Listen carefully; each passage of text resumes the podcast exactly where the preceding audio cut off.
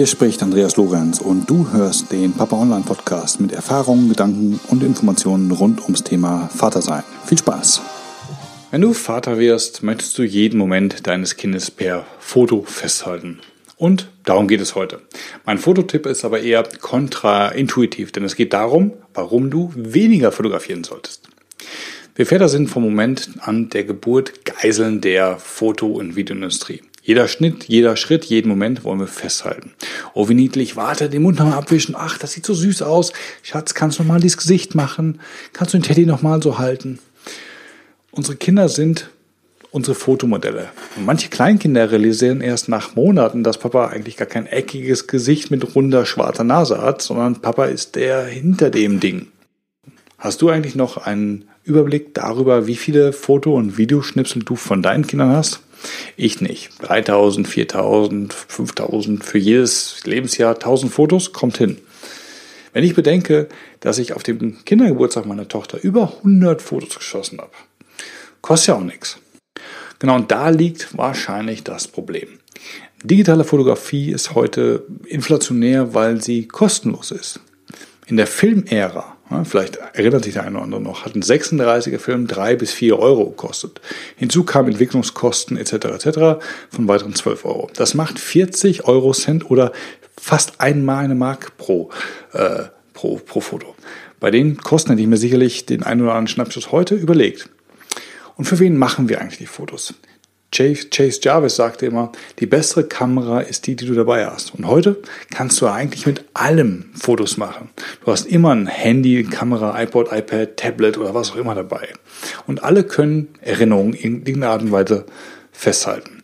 Diese Verfügbarkeit von Fotogeräten verleitet uns eigentlich auch, alles zu fotografieren, was unsere Kinder so machen.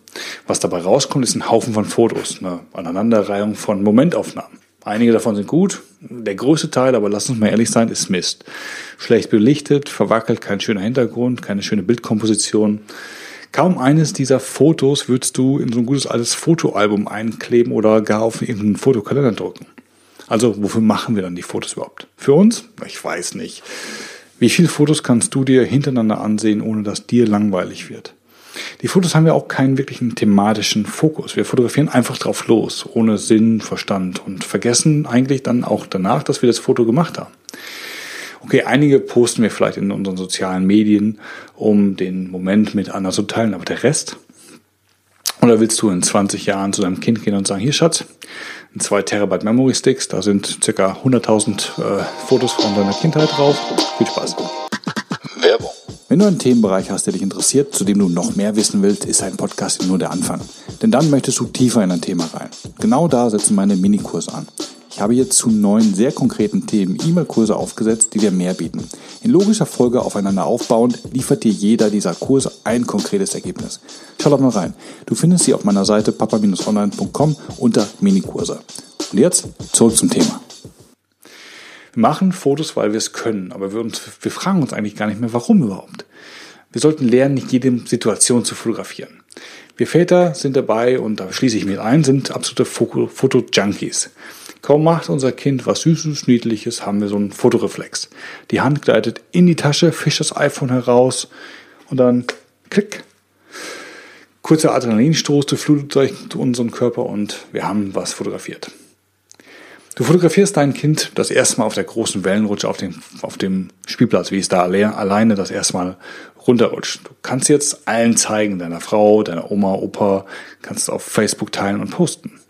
Ja, Foto war doch verwackelt? Na gut, okay. Für Facebook wird's reichen. Ist toll, oder? Ja, schon. Was du aber beim Fotografieren verpasst hast, ist, wie dein Kind voller Stolz zu dir blickt. Und dieser Bild, dieser Blick ist kein Posing für die Kamera. Dieser Blick sucht dich, sucht den Papa. Dieser Blick sucht nach Anerkennung. Dieser Blick sucht, mit dem Blick sucht dein Kind in diesem Augenblick, der euch beide so mit Stolz erfüllt, versucht es mit dir zu teilen. Und du? Du fotografierst es. Toll. Wir sind heute darauf aus, Fotos zu machen, um den Augenblick zu konservieren. Den können wir dann später nochmal erleben. Dabei vergessen wir aber, den eigentlichen Augenblick zu erleben. Wie viel schöner wäre es gewesen, wenn du auf dem Spielplatz dein Kind anfeuerst, ihm auf der Rutsche Mut zusprichst und ihn unten in den Arm nimmst und dich mit ihm freust.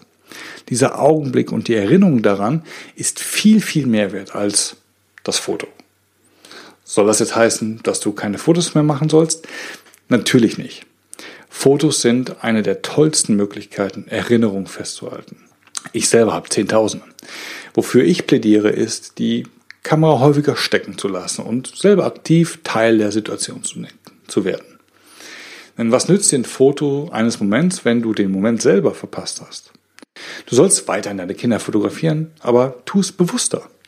Der Vorteil daran, Kinder bewusst und geplant zu fotografieren, ist, dass die Bilder viel besser werden.